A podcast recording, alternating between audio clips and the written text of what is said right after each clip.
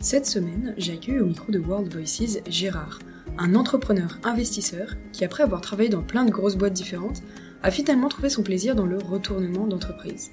Gérard nous explique comment il a fait pour reprendre des entreprises en mauvaise posture, comment il arrive à avoir une vision sur les futurs besoins de la société, et comment accepter de prendre des risques et de porter son entreprise à bout de bras pendant quelques années.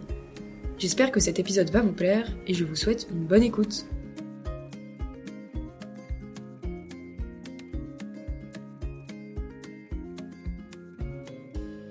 Bonjour à tous, bienvenue sur World Voices. Aujourd'hui, j'ai le plaisir d'accueillir Gérard Centraille sur le podcast. Salut Gérard. Bonjour Léa. euh, je vais te demander de te présenter rapidement pour nos auditeurs et auditrices, que tu fais, ton nom, enfin ton âge, etc. et tes études, les études que tu as pu faire euh, euh, plus jeune. bon, j'ai 63 ans, je suis ingénieur, alors pas de la même école que toi. Hein, et moi, je suis euh, aujourd'hui un entrepreneur qui euh, détient un certain nombre de, sociétés et qui euh, prend du plaisir à encadrer les dirigeants de ces sociétés ou moi-même à, les diriger. Alors j'ai un parcours traditionnel, hein, école d'ingénieur, plutôt un démarrage technique, ingénieur logiciel, chef de projet, ensuite une direction produit, un peu chef de produit, direction marketing. À cette époque-là, moi je courais un peu après les responsabilités, peut-être même un peu après le pouvoir. Donc euh, j'ai eu une, une, croissance professionnelle assez rapide qui m'a amené à des postes de, direction produit, puis de direction générale, puis euh, j'ai été euh, actionnaire minoritaire, puis majoritaire, et j'ai terminé ma carrière en, en faisant ce qu'on appelle du retournement d'entreprise. C'est-à-dire, je, je, je, sélectionnais des, des, entreprises plutôt à fort contenu technique qui allaient mal. J'essayais de comprendre pourquoi elles allaient mal, et euh, je tentais de les retourner. Et, euh, et quand ça marche, c'est très très agréable. Et quand ça marche pas, bah, bah ça s'est produit quelquefois des difficultés à retourner des entreprises. Voilà, okay. voilà ce que je fais. Et euh, qu'est-ce qui t'a amené à vouloir faire ça justement de, de re, le retournement d'entreprise? Alors, c'était pas une évidence pour moi. Moi, je sorti de l'école d'ingénieur, j'ai fait euh, l'ENSACIET, qui s'appelait pas comme ça, est dans INP Toulouse, mm -hmm. qui s'appelait pas comme ça quand je suis sorti, qui s'appelait l'NCGC. Moi, j'étais parti pour travailler dans des grandes entreprises, euh, plutôt techno, euh, qui veulent euh, créer de la valeur scientifique ou de la valeur mmh. pour le moins valorisable dans des, dans des produits du quotidien. Et puis, le, mon parcours professionnel a fait que je me suis retrouvé à un moment avec une flamme entrepreneuriale qui mmh. s'est mise à, à, à briller. J'ai eu aussi des accidents de parcours, c'est-à-dire que comme comme ingénieur, puis comme dirigeant, euh, euh, actionnaire minoritaire, euh, je, je, me suis retrouvé euh, remercié en conseil d'administration, un peu comme dans les films, quoi. Hein. Okay. Et, et, et, là, je me suis dit, ah, il faut que, il faut que j'ai ma boîte, il faut que je sois à la fois dirigeant et actionnaire. Et quand tu es dirigeant, enfin, quand tu veux être actionnaire et que tu n'as pas beaucoup d'argent, ce qui était mon cas, eh ben, tu peux pas acheter des entreprises très importantes. Donc ça s'est fait, ça s'est construit sur plusieurs années, en plusieurs étapes, et le retournement, et le retournement permet d'accéder à des entreprises très risquées, mais de taille significative pour pas très cher. Parce que si, si une, une, entreprise est d'une taille significative et va bien, elle est très chère. Euh, et au début, euh, pour trouver des relais financiers, euh, il faut quand même un apport significatif. Voilà. Okay. Donc je suis allé vers le retournement un peu par nécessité, mais j'y ai pris un plaisir euh, très fort. Et quand j'ai fait mon deuxième ou troisième euh, tour de piste, euh, j'aurais pu aller vers des entreprises in boni, c'est-à-dire des entreprises qui vont bien, que l'on paye cher, mais pour lesquelles on peut emprunter beaucoup d'argent. Ben non, je l'ai pas fait. Je suis allé toujours dans des entreprises, je me suis piqué au jeu. Toujours vers la difficulté, voilà, un peu. Dans, voilà, exactement. Dans la difficulté, parce que euh, euh, la valeur ajoutée que je que je que j'ai tenté d'avoir, c'est de comprendre ce qui marche pas et de tenter de le faire marcher. Et donc mmh. ça fait maintenant, j'ai ouais, j'aurai 63 ans cette année, ça fait à peu près 20 ans que je fais ça euh, et je me régale. Ok, voilà. trop bien. euh, là, mais tu as travaillé dans plein de boîtes différentes. Est-ce que à chaque fois ça t'a apporté quelque chose pour t'amener justement vers cette cette envie de d'être entrepreneur, d'être à ton compte? Qu'est-ce qui t'a peut-être pas plu avant euh, dans le fait de d'avoir des, des supérieurs, par exemple? Vu ton profil, je me dis que ça doit pas être quelque chose que t'aimes bien. oui, tu as raison. C'est une super bonne question. D'abord, une fois de plus, j'avais pas d'évidence. Je suis pas, je suis pas né entrepreneur. Je suis devenu. Euh, pour moi, faire ingénieur, c'était, c'était une évidence. C'est-à-dire, euh, euh, un gars qui apprend à apprendre, généraliste, avec des profs de bon niveau, dans, de bonnes écoles, et en France on a plein de, bonnes écoles. et puis je me suis dit, voilà, chaque expérience... alors, attends, il faut, que, il faut que je précise une chose. En fait, moi, j'ai commencé à travailler en 80, voilà, c'est loin, 84. En 84, chaque fois que tu changeais de job, tu prenais 15% d'augmentation. Donc moi, j'ai construit un peu ma carrière par euh, l'attrait de la responsabilité, l'attrait. J'avais envie d'être important dans, dans, mon entreprise et euh, tous les 3-4 ans, je, je, changeais. Toujours des boîtes techno, jusqu'à ce que euh, dans, une, dans une magnifique boîte techno que je, que je présidais, dont j'étais président salarié, je me suis rendu compte que travailler pour les autres, bah, ça, ça, me plaisait moins que imaginer prendre des risques pour moi. Et tu l'as dit très justement, Léa, mon caractère, la confiance que ces expériences m'ont donnée, ont fait que j'ai de moins en moins supporté euh, que d'autres décident pour moi. Ben, quand tu décides euh, d'être entrepreneur, ben, tu es à, la fin de la journée, c'est ta responsabilité, ce sont tes choix, c'est presque ton argent. Euh, et donc c'est un sentiment de, liberté très très fort. Et chacune des expériences précédentes que j'ai eues m'ont apporté une facette. Moi je suis un dinosaure, je suis un généraliste. Mhm. Je suis je suis bon en rien, mais je suis mauvais en rien. Donc je suis capable d'avoir un avis sur de la finance, sur de la compta, sur du marketing produit, sur du marketing digital. Sur... Et donc quand on est ingénieur, d'ailleurs on est un peu préparé à ça, on est préparé à apprendre euh, et à prendre des décisions avec 10-15% de l'information. Donc chacune des expériences que j'ai eues m'ont apporté une facette métier, une facette technique que j'ai pu valoriser ces 20 dernières années dans mon parcours d'entrepreneur. Ouais. Au final, t'as pas vraiment eu de formation entre guillemets entrepreneur, mais c'est tes expériences qui ont fait que tu as pu. Euh... Ouais. Je, je, je donne beaucoup, enfin je donne beaucoup, non, je, je donne aucun cours, mais j'interviens beaucoup depuis depuis 10-15 ans, euh, à la fois dans des réseaux de business angels, aux chambres de, de commerce, dans des dans différentes structures d'appui et d'aide aux entrepreneurs, et je les je les sensibilise, je les forme sur des choses que moi, on m'a pas appris. C'est l'expérience, je mhm. dirais, euh, de, de la vie d'entrepreneur qui fait que tu deviens pertinent euh, euh, sur, sur ce genre de, de décision. Mais non, il n'y a pas eu d'école. Et j'en profite pour faire une, une petite remarque. J'ai la chance d'être aujourd'hui euh, président du conseil d'une école d'ingénieurs. Euh, et je peux te dire que les ingénieurs d'aujourd'hui sont autrement plus sensibles et formés à la vie de l'entreprise que je n'étais moi. Moi, je suis sorti de l'école, j'étais, j'étais, j'étais, enfin, je, j'étais vraiment méconnaissant de, de, de, des réalités euh, de des réalités économiques et des réalités de l'entreprise. C'était beaucoup plus technique euh, peut-être. C'était technique, c'était et cette technicité m'a beaucoup apporté. Euh, euh, mais dans les deux trois premières entreprises que j'ai traversées, j'étais très éloigné des réalités de l'entreprise, des, contraintes financières, juridiques, sociales, réglementaires de l'entreprise.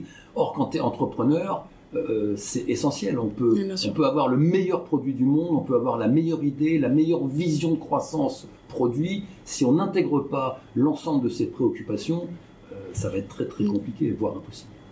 Et euh, tu parlais de business angel un peu. Et euh, pour quand tu as commencé à investir dans des entreprises, tu t'es pas du tout penché vers, enfin, comment les trouver finalement ces entreprises? Bon, après toi c'était c'était de la reprise, mais euh, est-ce que tu as déjà voulu investir sur des, des, débuts de projet ou des, des startups, des choses comme ça bien sûr, avec des business angels? Alors moi dans mon dans mon parcours d'entrepreneur solo, euh, enfin solo. Je n'ai jamais été seul, j'ai toujours partagé euh, le, capital d'ailleurs avec euh, des associés acteurs de l'entreprise, mais je n'ai jamais fait appel à un fonds, je n'ai jamais fait appel à des, investisseurs. Et quand j'ai décidé d'être moi-même investisseur, bah pour être soi-même investisseur, il faut avoir du temps, du savoir-faire et de l'argent. À apporter aux, gens que tu veux que tu veux aider ou que tu prétends aider.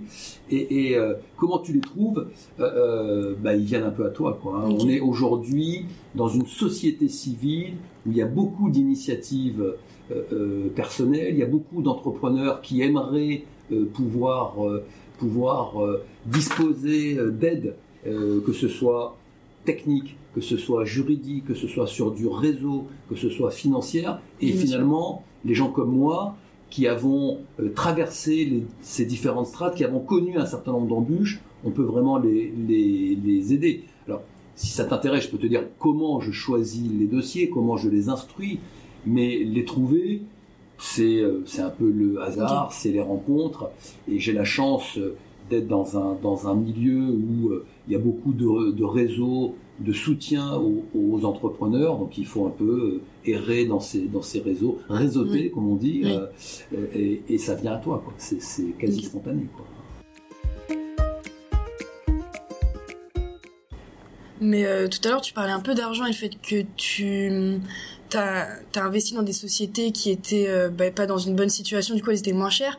Mais au final, je comprends pas trop parce que quand tu t'achètes une société, après t'es obligé de mettre de l'argent dedans pour la remettre debout. Bien sûr. Donc t'es forcément obligé d'avoir des fonds de base euh, pour pouvoir faire ça. Alors, quand euh, euh, moi j'ai fait, j'ai fait, disons, trois reprises, trois reprises de, de sociétés en difficulté. Et la première, j'avais, j'avais pas d'argent, hein. mhm. enfin suffisamment pour quand même racheter la société sans emprunter. Mais c'était une société de plusieurs millions d'euros qui se vendait euh, enfin, le prix exact, c'était, je crois, 300 000 euros. Donc 300 000 euros pour une société qui faisait presque 7-8 millions d'euros, parce qu'elle était pas, pas au bord du gouffre, mais dans une situation très très compliquée. Et alors tu as raison, ça, ça permet de racheter la société à, à, à une entreprise existante, pas forcément à la barre du tribunal. Et euh, euh, effectivement, il faut de l'argent, mais très rapidement, si tu démontres ta vision et ta capacité à euh, la remettre sur pied. À la remettre sur pied, tu peux en trouver de l'argent, y compris dans les dispositifs bancaires traditionnels. C'est ce que j'ai fait moi. J'ai j'ai racheté la société sans l'aide de personne et je suis allé chercher de l'argent pour la restructurer. Voilà, pas pour la racheter. C'est un peu ma façon de, de fonctionner, mais c'est pas moi qui l'ai inventé.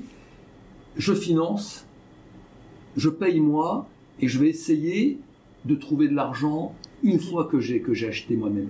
Et si je prends les, les banques par exemple, c'est une démarche qu'elles aiment bien parce qu'elles viennent pas pour euh, euh, sur un projet euh, virtuel, elles viennent sur un projet réel d'un gars qui s'est mouillé. Et du coup, si tu t'es déjà mouillé, elles sont ok pour te. Et voilà, tu t'es déjà mouillé. Et moi, j'ai une appétence au risque. Quand tu es entrepreneur, il faut bien se connaître. Il faut mm. connaître son appétence au risque et il faut savoir que tu peux tout perdre. Quoi. Et, si euh, tu perds tout, et tu perds quoi? Tu perds que de l'argent et peut-être des, des, rêves aussi ou des, ou des projections. Mais il est essentiel pour entreprendre dans de bonnes conditions de se connaître et de savoir jusqu'où on peut aller, de, bien mesurer son appétence au risque. C'est essentiel. C'est sûr parce que quand tu prends un risque comme ça de d'acheter sans avoir la suite, eh oui. au final tu peux eh très bien avoir acheté. Que mais, mais si tu prends pas de risque, euh, tu auras un effet de levier assez faible. Euh, euh, moi, j'ai pris des risques dans ma vie d'entrepreneur parce que j'ai j'ai pas été formé sur ça, mais le, la formation que j'ai eue, le parcours que j'ai fait, m'ont permis d'appréhender jusqu'où je suis prêt à aller, quels sont les risques que je peux prendre, voilà. Et, et l'expérience importante qui m'a qui m'a vraiment lancé, qui m'a ensuite ouvert des fonds, qui m'a, eh ben, c'est une expérience dans laquelle je me suis mis moi-même euh, euh, pas en danger physique, bien sûr que non, mais j'aurais pu absolument tout perdre. Euh, euh, pas comme les gens en bourse qui jouent et qui perdent tout. Non, non, moi c'était vraiment ma boîte, ma trajectoire. il aurait peut-être pu fallu que je rebondisse de, de zéro. Eh ben c'est pas grave, je l'aurais fait. Mais tu penses qu'il y a un peu de chance là-dedans ou pas? Absolument pas. La chance, c'est, il n'y a aucune chance là-dedans. Il peut y avoir de la réussite ou pas, non, non, moi je crois pas une seconde à, la chance. Euh, euh, ce qui fait que ça marche ou ça marche pas, c'est ta capacité à lire, ta capacité à entraîner, enfin à lire ce qu'il faut faire, ta capacité à entraîner les gens autour de toi. C'est jamais une aventure euh, solitaire, hein. c'est toujours une aventure. Alors moi je l'ai fait avec des associés, mais la, clé de la réussite dans le retournement d'entreprise ou dans le développement d'entreprise, c'est d'associer tous les acteurs de l'entreprise, tous les moteurs de l'entreprise à toi. Et là-dedans, il n'y a absolument pas de chance. Tu mhm. peux avoir un peu de chance si tu fais un recrutement super, tu vas gagner un peu de temps. Mais non, non, la chance n'existe pas. Il n'y a aucune chance dans le, dans le business. Il, y a, il peut y avoir de la réussite ou de la malchance. Paradoxalement, je pourrais dire, tu peux avoir des facteurs exogènes, tu vas acheter une boîte, euh, euh, tu vas faire ce qu'il faut, et puis il va y avoir la réglementation qui change et qui rend ton produit beaucoup moins pertinent. Tu peux te dire c'est de la malchance. Tu peux te dire aussi c'est une préparation insuffisante. Mhm. Parce que il faut intégrer le fait que la réglementation puisse changer ou que ou qu'un marché puisse s'effondrer ou qu'un nouvel entrant que tu n'as pas vu vienne euh, proposer un produit en rupture techno, par exemple. Eh ben, le gars qui vient avec une rupture techno, c'est pas de la malchance. C'est toi qui as mal fait ton boulot. Il Faut connaître les risques aussi. Hein. Ah ouais. Et ouais. Mais on, on, revient toujours sur les risques. Oui, on revient toujours sur la gestion de risques. Euh, mais c'est comme dans l'innovation. Euh, dans, l'innovation, pour pouvoir gagner, il faut être prêt à perdre. Euh, il, faut, il faut être capable de prendre des risques quand, quand, on, quand on innove. On n'est pas sûr que ça va marcher. Oui, c'est sûr. Voilà. Ben dans l'entrepreneuriat, c'est exactement pareil. Et tu as déjà fait face à des échecs euh, justement par rapport à ça? Et comment tu les, tu les as gérés s'il y en a eu? Oui, oui, oui. Alors moi j'ai eu des échecs personnels, hein, c'est-à-dire euh, des, des, des euh, je dirais des choses que j'ai pas vu venir, donc qui et qui m'ont construit, qui m'ont rendu plus fort. Parce que moi, je, dans ma trajectoire personnelle, on m'a remercié deux fois, deux fois en conseil d'administration, euh, euh, ça veut dire que j'ai pas été bon. Je n'ai pas su voir ce qu'attendait l'actionnaire. C'est ça qui m'a déclenché le, le, le, virage qu'il fallait que j'entreprenne pour moi. Donc, n'ayant pas d'argent, je fasse du, du, du retournement. Mhm. Ça, c'est des échecs, c'est des échecs personnels. Donc, j'ai travaillé sur ces échecs pour comprendre pourquoi j'avais pas compris euh, ce qui allait, ce qui allait se passer. Après des échecs professionnels, une fois que tu es entrepreneur, bien sûr que, j'en ai vécu, euh, ce sont des échecs qui sont souvent liés à la difficulté à lire les hommes, à lire les, les équipes, ou, mais ça c'est pas un échec pour moi, à ne pas arriver à maîtriser une technologie si tu veux sortir une offre un peu en rupture, euh, ne pas la maîtriser, et à un moment, il faut savoir s'arrêter. C'est-à-dire que faire des erreurs, ça fait partie de la vie des entrepreneurs. Il y a même euh, la doctrine anglo-saxonne ou la croyance anglo-saxonne qui dit que tant que tu n'as pas planté de boîte, t'es pas un vrai entrepreneur. Mhm. Je, ne suis pas du tout sur cette ligne-là. Voilà, c'est la boutade classique. Ah, t'as pas encore planté de boîte, donc tu euh, t'es pas encore un vrai entrepreneur. Mais il n'en reste pas moins vrai que l'échec te construit. Euh, et la faute, c'est ne pas tenir compte de ces échecs. Moi, les échecs, je m'en fous complètement. Moi, je me trompe tous les jours, mes collaborateurs se trompent tous les jours, et ils en tiennent compte. Ne pas tenir compte de ces échecs, ne pas tenir compte de, de, ces erreurs, ça, c'est une faute. Ne pas les analyser aussi, et se dire pourquoi il y a eu ce problème. Euh. Et voilà, c'est et euh, euh, je fais du golf par exemple. enfin, c'est plutôt le golf qui joue avec moi que moi avec, le golf. Et eh ben, c'est symptomatique de voir les grands joueurs que je ne suis pas, euh, euh, euh, être capable après deux échecs de faire, ou après un échec, de faire un coup de génie. Il y a, il y a beaucoup de parallèles d'ailleurs entre le sport et l'entrepreneuriat. Pour que ça soit un peu plus clair pour nos auditeurs, est-ce que tu peux parler, par exemple, nous raconter l'une des reprises d'une de tes boîtes actuelles qui marche, etc. N'importe laquelle, celle qui te paraît le plus bah, pertinent? Une qui est, emblématique, c'est celle que je suis en train de vivre euh, en ce moment. Euh, quel vélo Quel vélo est, un, donc une société de, commerce de, vélos et de solutions de mobilité, à la fois en physique sur un magasin et sur Internet. Euh, euh c'est une société qui se, développe bien, euh, que j'ai racheté il y a déjà sept ans à la barre du tribunal. et là, pourquoi j'ai racheté ça à la barre du tribunal? Alors il y a un peu d'opportunisme. C'est euh, je devais aider un copain qui finalement était euh, euh, pas, pas était dans une situation compliquée et il a fallu qu'il mette sa société en, en, cessation de paiement et je me suis positionné pour la pour la racheter. Donc là c'est c'est pas de la chance, c'est une lecture d'opportunité. Hein. tout le monde aurait pu la, la racheter. D'ailleurs on était cinq ou six à, proposer euh, de, la, de la racheter. Là, la lecture, c'était de dire le vélo va se transformer, le vélo électrique euh, qui il se vendait pratiquement pas de vélo électrique en 2015. Hein. donc là, c'est un pari à la fois sur ce que va devenir l'offre, les attentes du marché et les clés d'accès à ce marché. Internet, personne pensait qu'on pouvait vendre un vélo à 1000, 2000, 3000, 4000, 5000, 6000 euros sur Internet. Et moi, j'ai fait ce, double pari, à la fois d'aller sur Internet et à la fois d'aller sur le vélo électrique. Et j'ai pris des risques parce que cette société a perdu de l'argent pendant trois ans et de façon significative. Moi, je me suis dit, il faut aller sur le vélo électrique, il faut aller sur Internet, il faut capitaliser cette entreprise. Et donc, capitaliser, ça veut dire accepter de la porter à bout de bras, sans concours bancaire, sans qu'aucun financier ne, t'aide, parce que quand tu rachètes une société à la barre du tribunal, ben, tu es tout seul, hein, enfin, en général, hein. ou alors il y a des fonds probablement spécialisés, mais bon, je ne les ai pas sollicités, parce qu'ils sont très gourmands et très, et très coûteux. Donc voilà, donc là, il y a eu un pari mais un pari éclairé. Hein. Mhm. Euh, j'avais, je m'étais documenté, réfléchi, j'avais réfléchi, j'avais fait euh, euh, une dotation, une dotation importante pour pour réussir. Et finalement, on peut se dire, ouais, il y a eu un changement des mentalités, ça t'a aidé, le Covid, tiens, la, la crise sanitaire t'a aidé. Oui, la crise sanitaire a accéléré un mouvement qui était déjà en place. Donc voilà, c'est emblématique pour moi parce que aujourd'hui c'est un très beau magasin que tu connais bien, qui, marche bien, euh, qui, qui, crée de la valeur pour ses clients. Euh, et qui emploie, euh, qui emploie une douzaine de, personnes. Donc ça a permis aussi de, créer de l'emploi, de, créer de l'emploi, de créer de l'emploi local qui n'est pas délocalisable.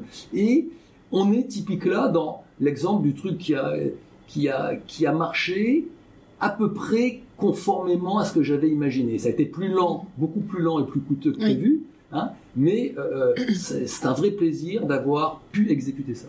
voilà, voilà un exemple euh, concret. Et dans cet exemple concret, je peux te citer des sous-exemples qui, eux, n'ont pas marché.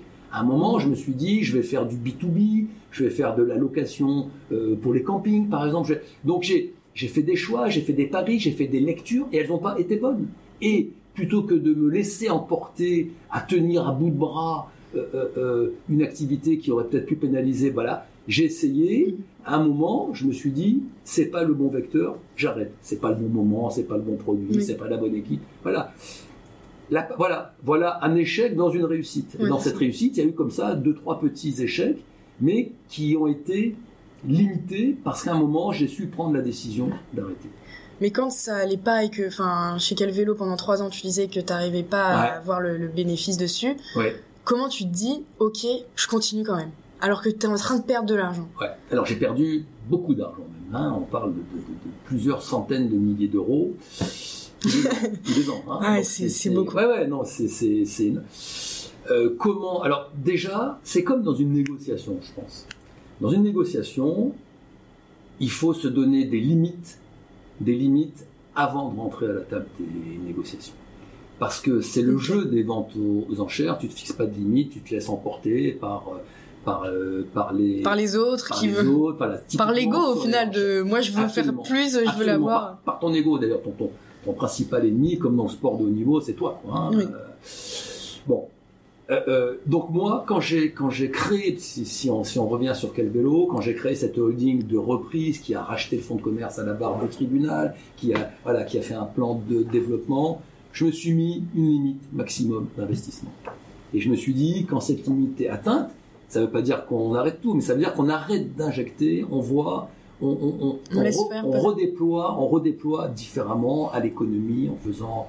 Et c'est ce qui s'est passé. Et c'est exactement ce qui s'est passé on a atteint la limite que je m'étais fixée et, euh, euh, et on a un petit peu redimensionné. Euh, on a fermé, on a fermé un site, on a voilà. Et donc à aucun moment, et je vais pas te dire que j'étais prêt à tout perdre, mais oui, quelque part, si quel vélo n'avait pas marché et si mon, si j'avais dilapidé cette, cette importante somme d'argent, eh ben, eh ben, euh, c'est la vie. Hein, enfin, ben, ça. Oui, ça, je me serais pas euh, jeté d'une fenêtre hein, ou d'un vélo. Hein, euh, voilà. Mhm. donc il faut pour répondre donc clairement à ta question, comment tu fais pour continuer à soutenir Qui a réfléchi avant? Tu sais que tu vas perdre de, de l'argent, que tu peux perdre de l'argent. Le pire n'est jamais certain, il n'est jamais Mm. écrit. Euh, mais euh, voilà, c'est ce qui s'est passé. Je suis allé, à la- je suis allé tout près de la limite que je m'étais fixée. On a restructuré un peu et, et, et, et ça a marché. Et pour moi, il n'y a aucune chance là-dedans, aucune chance. Oui. J'ai eu, j'ai eu euh, une équipe, enfin j'ai une équipe formidable quoi, qui a permis cette restructuration et ce, et ce redéploiement. Et aujourd'hui, on est le principal acteur sur notre région. Ouais, c'est sûr. Et, euh, et du coup, depuis maintenant, tu t'es remboursé, t'as... T'es... Presque. presque. Ok, d'accord. Mais, mais euh, euh, je me suis quasiment remboursé ce que j'avais mis dedans. Mais euh, c'est pas ça qui compte. Ce qui compte, c'est que je, je suis maintenant à la tête. Je, je possède. C'est pas moi qui la dirige Oui. exécutivement, mais je possède une entreprise qui a beaucoup de valeur, Oui, qui a de la valeur. Euh, voilà. Donc cette valeur, elle a été créée. Mhm. L'argent qu'il a fallu mobiliser, je l'ai en, en très grande partie récupéré, et j'ai créé cette belle, cette belle perle, quoi, cette belle, cette belle Ce beau magasin. ce beau magasin, ce beau site internet qui est capable maintenant, enfin qui a de la valeur. Oui. Et euh, ce que je me demande, c'est quand t'as des entreprises, donc t'en as, je crois, trois. Oui, j'en Enfin- ai, oui, j'en ai trois dont je m'occupe, où je suis actionnaire euh, Mhm. principal, et puis d'autres où je, je- où j'ai des participations euh, minoritaires, où je suis plus en mode euh, coaching et influence que, D'accord. que, que- que vraiment euh, dirigeant. Ok. Et du coup, ce que je me demande, c'est à quel moment ça s'arrête? Enfin, je veux dire, euh, à quel moment tu dis bon, ben là, c'est, enfin, pas ça s'arrête, mais euh, j'arrête de travailler là-dedans. Comment tu fais pour revendre tout ça? Enfin, j'ai du mal à comprendre. Enfin, je sais pas si ma question est Oui, pertinente, oui, elle, mais elle- elle est pertinente. Bon, déjà, comme je te l'ai dit, je vais avoir 63 ans cette année, donc euh, il y a un moment, il va falloir Oui. que. Mais j'aime ça, donc euh, euh, j'ai pas besoin de vendre, j'ai envie, j'ai envie Mm. de, de, de, de vendre dans de bonnes conditions. Comment tu fais? Alors déjà, il y, a des, il, y a des, il y a des sociétés spécialisées qui euh, te trouvent euh, des acquéreurs. Moi, j'ai la chance, une fois de plus, que ce soit dans la Drôme, dans l'Isère, dans l'Ardèche, enfin en région Rhône-Alpes, euh, de connaître, enfin, d'être dans les bons réseaux. Et donc, si demain je décide, de- bah, le jour où je déciderai de vendre quel vélo, je, je, je pense que je saurai vers qui aller, quoi. Voilà. Donc, euh, euh, c'est pas compliqué de trouver les enfin c'est pas compliqué. C'est pas compliqué de trouver les personnes intéressées. Il faut savoir qu'aujourd'hui, enfin, c'était les chiffres d'il y, a, d'il y a quelques trimestres, tous les baby boomers, hein, tous ceux qui sont nés entre 45 et 60, 60, euh, ouais, voilà, sont aujourd'hui, euh, euh, vont céder leur entreprise dans les, dans les, euh, dans les, dans les années qui viennent. Et donc, il va y avoir pas mal d'entreprises à céder. Mais pour le moment, il y a énormément de repreneurs. Il y a beaucoup plus de repreneurs que d'entreprises à céder. Donc c'est pas c'est pas très difficile de, de trouver des repreneurs, c'est très compliqué de trouver les bons Ouais, c'est ça. Ceux qui vont Parce que finalement, tu donnes un peu ton bébé. T'as pas envie que, enfin, pas ton bébé, non, mais non, t'as pas moi envie je que ça suis soit. froid par rapport à ça. D'accord. Je, je ne porte pas d'affect. Euh, moi qui ai été en situation de racheter des entreprises à plusieurs reprises, c'est un vrai problème ce que tu décris là. C'est que si il vaut mieux racheter une, une entreprise à quelqu'un qui l'a pas créée. D'accord. Euh, parce qu'il y a moins d'affect. Euh, Il y a moins, il n'y a, a pas euh, tous ces week-ends où on a travaillé, euh, les enfants qu'on n'a pas vus, euh, l'épouse ou l'époux qui est peut-être parti. euh, euh, voilà, il y a, il y, y a effectivement un vrai problème des, des cédants qui ont créé, qui survalorisent souvent, Oui. Qui survalorisent souvent leur, euh, leur entreprise. Et c'est pour ça que dans le rachat d'entreprise, c'est bien d'être accompagné, c'est bien d'avoir des financiers avec soi, des business angels, des banques, des fonds, parce que ça, ça remet un peu les pieds sur terre. Et moi, le jour où je vendrai quel vélo, euh, je serai totalement froid par rapport à ça. C'est pas mon bébé, c'est un bébé, c'est une œuvre collective. Oui. Moi, je suis que l'actionnaire entre guillemets, enfin que Mhm. l'actionnaire principal, puisque mes, mes mes équipes sont associées, quoi, sont au capital euh, à côté de moi, avec moi. Enfin, le fait d'être entrepreneur, ça, ça t'a quand même pris beaucoup de temps dans ta vie. Et euh, est-ce que euh, c'était pas compliqué de gérer aussi d'autres parties de ta vie, comme ta vie personnelle, par rapport à ça, vu que c'est quand même bah, des risques que tu prends au final, qui impliquent peut-être d'autres personnes. Et comment t'as géré ça, si tu sais t'en parler ou pas euh? Oui, oui, je peux en parler, bien sûr. Il y a, il y a deux niveaux dans, dans ta question, Léa. Il y a euh, euh, déjà le, comment dirais-je, le, le, le temps, le temps que tu y passes Oui. Euh, et les risques que tu fais prendre aux autres. Voilà les, les deux niveaux. Mm. Le temps que tu y passes, oui, euh, c'est mieux si tu es dans une vie de famille, euh, que les choses soient, que tu sois soutenu. parce que si tu l'es pas, c'est compliqué. Voilà, si tu l'es pas, c'est compliqué. et le, danger quand tu es entrepreneur, c'est que la, la, frontière entre ta vie perso et ta vie pro n'est pas étanche, comme quand tu es salarié. Quand tu es salarié, tu fais 35 heures, tu fais 39 heures que tu as fini, euh, tu, rentres chez toi. Tu rentres chez toi euh, et c'est fini, même si tu y penses, même si des fois tu dors mal. Quand tu es entrepreneur et que tu as des échéances stratégiques, financières, euh, comptables, je veux dire, tu es mobilisable 24 heures sur 24, 335 jours par an. Donc c'est moins. Enfin, c'est plus difficile à gérer si t'es pas préparé et surtout si t'es pas soutenu. C'est le, le plus difficile. C'est le plus difficile à appréhender. Et le bon entrepreneur, c'est celui qui est soutenu par son environnement euh, familial, amical. Voilà. donc ça, c'est, il n'y a pas de règle. Euh, la règle, c'est quand même d'en parler et de pas faire un burn-out, de pas se retrouver seul. Moi, je n'ai jamais été seul dans, mhm. ma vie d'entrepreneur. Euh, j'ai toujours eu des, des, alliés ou des personnes avec qui euh, échanger dans mon premier cercle ou dans mon deuxième cercle. Hein. et, j'ai échangé d'ailleurs. Hein. L'autre, volet de ta question, c'est le risque financier. Alors le risque financier, là, c'est clair, faut en parler. Hein. Mhm. Euh, alors après, il y a des techniques. Euh, moi, j'ai été, j'ai été marié sous le régime de la séparation de biens, qui faisait que ma, ma potentielle déchéance personnelle, ou si je devais plonger, n'entraînait pas, n'entraînait pas le reste de ma de ma famille euh, avec moi. Et euh, euh, l'autre élément, c'est qu'est-ce qui se passe si dans une entreprise, tu es un homme clé, ou si dans ta famille, tu es la seule source de, de, revenus, bah, il y a des assurances pour ça. Moi, quand j'étais dans ma famille la, principale source de revenus ou une contribution importante, voire essentielle, eh ben, je m'étais assuré. De sorte que si j'avais plus de 80... Et je m'étais assuré comme un entrepreneur c'est-à-dire euh, à partir du 91e jour d'arrêt de travail. Quoi. Donc, euh, donc c'est le truc qui arrive pratiquement euh, jamais. Et puis s'il arrive, c'est bien que tu aies une assurance. Mais c'est pas du tout comme un salarié qui a un arrêt maladie. Moi, j'ai jamais été malade. Quoi. Hein. Et pour les entreprises ou pour les partenaires financiers, ben, il y a ce qu'on appelle des assurances hommes-clés. Donc il y a des techniques qui permettent, en cas de, de, de gros pépins, de d'avoir de l'argent pour trouver quelqu'un qui va en partie ou en totalité se substituer à toi. Mais il faut parler de ce risque. Tu as raison, c'est un risque essentiel, il faut en parler. Des deux. Surtout que ça, ça peut ne pas impliquer que toi, en fait. Absolument. Euh, Absolument. Sauf si tu es artisan euh, solitaire, euh, ça implique forcément d'autres personnes, ou dans l'entreprise, ou dans tes partenaires, ou, dans ta famille. Ton échec peut avoir des effets collatéraux significatifs. Mhm. Et Comme ta réussite d'ailleurs. Oui, c'est vrai. faut parler du positif quand même un peu. Bah écoute, je pense qu'on a cadré pas mal de sujets. Euh, est-ce que tu as d'autres idées de trucs que tu voudrais aborder ou... Oui, je voudrais conclure par euh, euh, pas des conseils, j'ai pas cette oui. J'allais, mais si, j'allais te le demander justement, de donner des conseils pour quelqu'un qui voudrait investir comme toi ou se lancer dans l'entrepreneuriat. D'abord, l'entrepreneuriat, moi je trouve ça génial. C'est aussi une façon de se réaliser. je vois, alors pas dans mes entreprises, mais je vois trop souvent du, mal-vivre au travail, voire du mal-être des, gens qui vont bosser, pour qui le travail c'est un mal nécessaire. Quand tu es entrepreneur, tu vraiment pas ce souci-là. Tu as, la banane tous les matins.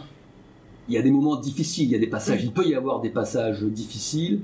Euh, euh, ils peuvent être difficiles financièrement, ils le sont rarement psychologiquement. Hein. Un entrepreneur, c'est une machine à transformer des problèmes en solutions. Ou pour le moins une machine à trouver des solutions face à des problèmes qu'il ou, à, ou à des situations qu'il qu'il subit.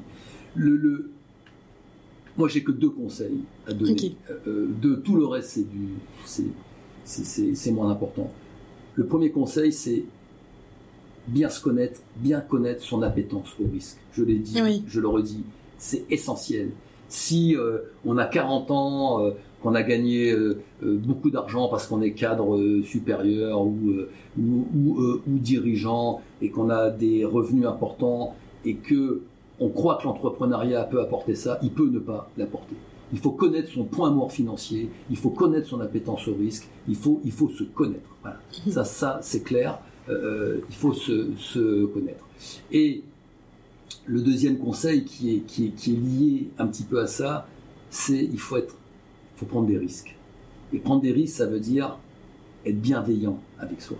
Euh, être bienveillant avec soi, ça veut dire se donner le droit à l'erreur.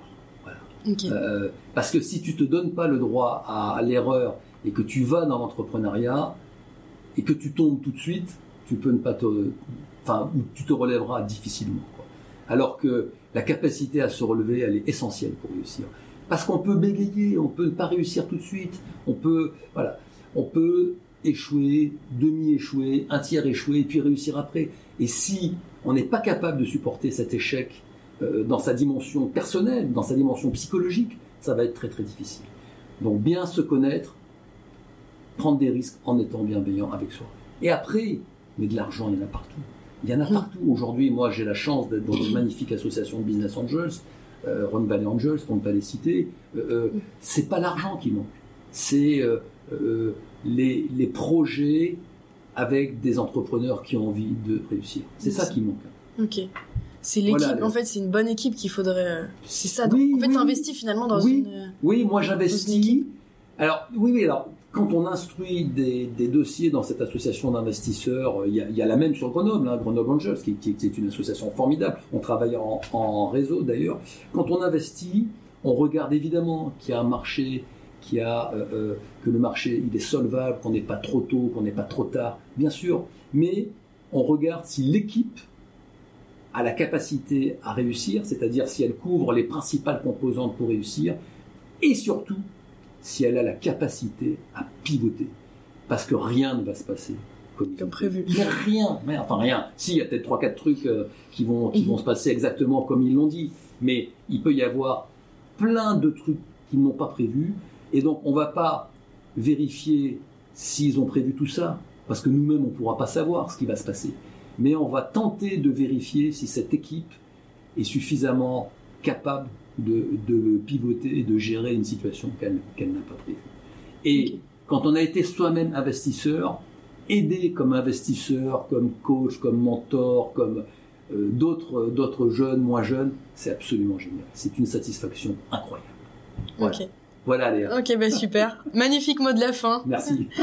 Merci Gérard d'être venu euh, sur mon podcast, d'avoir pris le temps de, discuter avec moi. C'est un vrai plaisir.